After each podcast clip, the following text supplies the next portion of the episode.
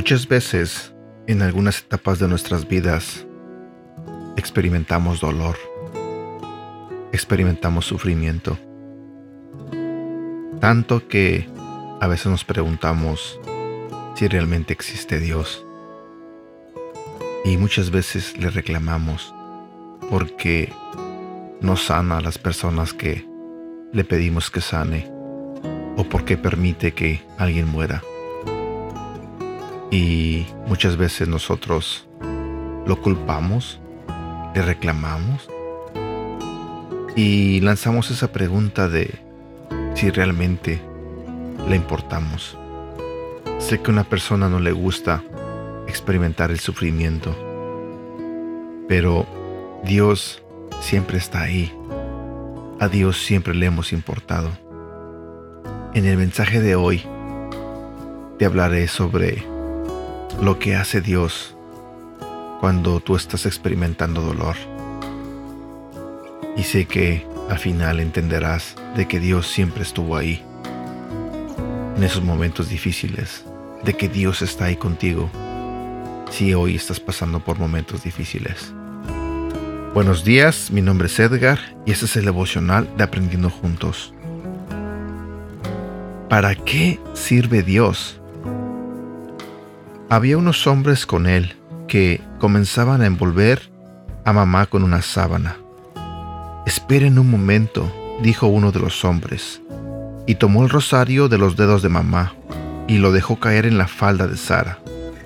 Apuesto a que ella hubiera querido que tú lo tuvieras. ¿Encanto? Terminó de dar las puntadas mientras Sara hacía correr las cuentas con sus dedos fríos y miró a la nada. Todos se fueron, mamá con ellos. Sara se sentó un rato largo en soledad, preguntándose si Ramón cumpliría con su promesa de cuidarla.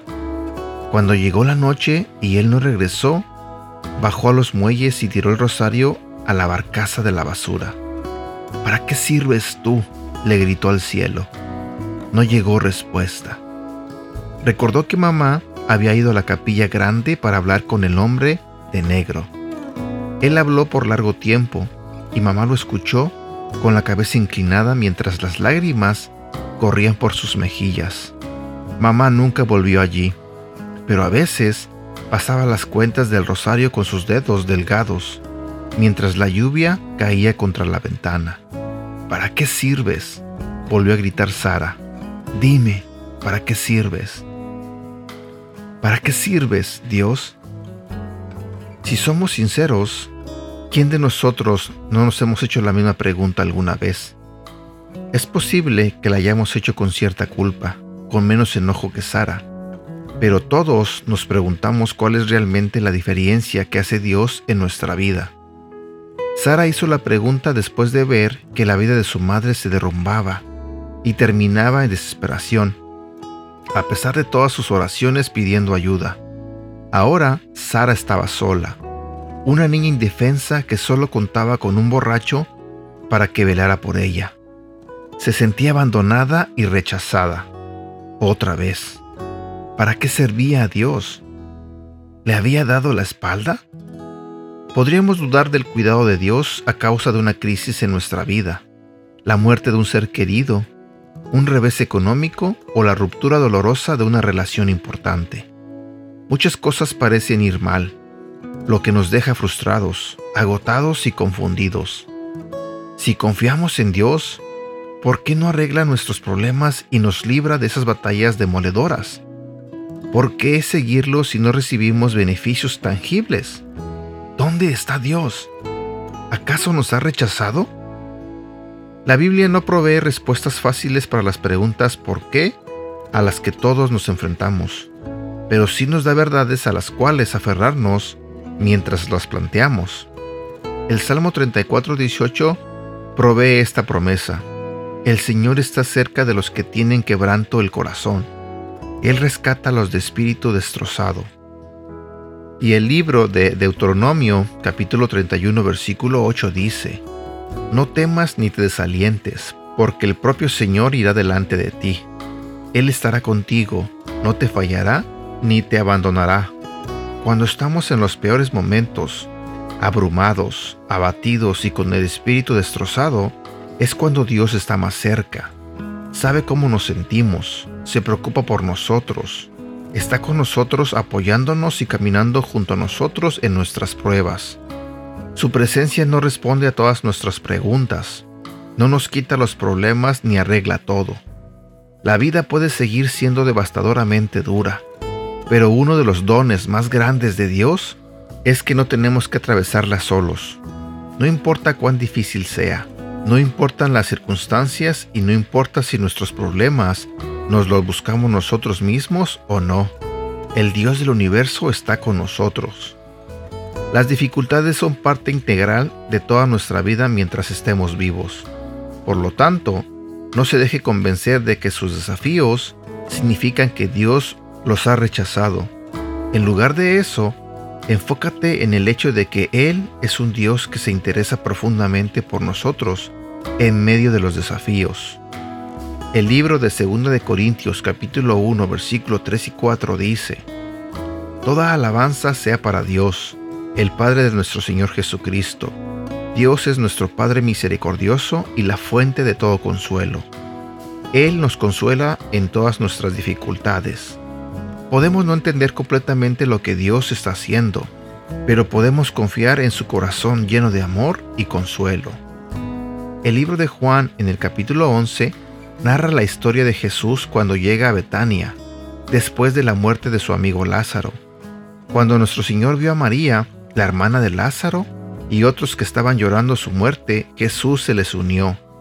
Cuando Jesús la vio llorando y vio a la gente lamentándose con ella, se enojó en su interior y se conmovió profundamente. ¿Dónde lo pusieron? les preguntó.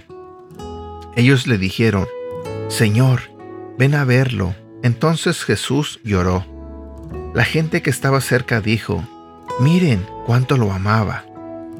Esa historia la encuentras en el libro de Juan capítulo 11 versículo 33 al 36. Lo extraordinario es que a pesar de que Jesús sabía que resucitaría Lázaro de la muerte en pocos minutos, no se apresuró en hacer el milagro. Se tomó el tiempo para llorar la muerte de Lázaro y reconocer el dolor de los amigos y la familia. El dolor tenía sentido, incluso cuando el resultado final sería revertido. Cuando te preguntes dónde está Dios o si Él se preocupa por ti, piensa en Jesús, lleno de compasión, llorando junto a la tumba de Lázaro. Jesús llora con los que lloran, se queda cerca y nos consuela en todas nuestras dificultades. Memoriza el Salmo 34, versículo 18, o Deuteronomio capítulo 31, versículo 8. Cuando te sientas agobiado y desalentado el día de hoy, repite el versículo para ti mismo y recuerda que Dios está contigo en medio de las dificultades.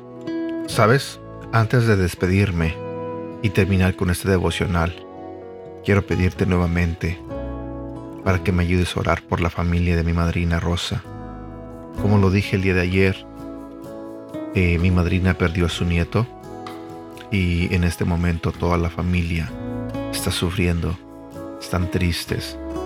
Estuve platicando un momento con mi mamá y me contó lo que estaba pasando y la verdad se me hace muy triste todo esto Sé que cuando alguien pierde un ser querido, duele, duele con toda el alma.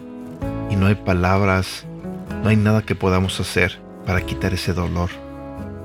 Lo que sí sabemos es que, a pesar de que estemos pasando por momentos difíciles, Dios está con nosotros.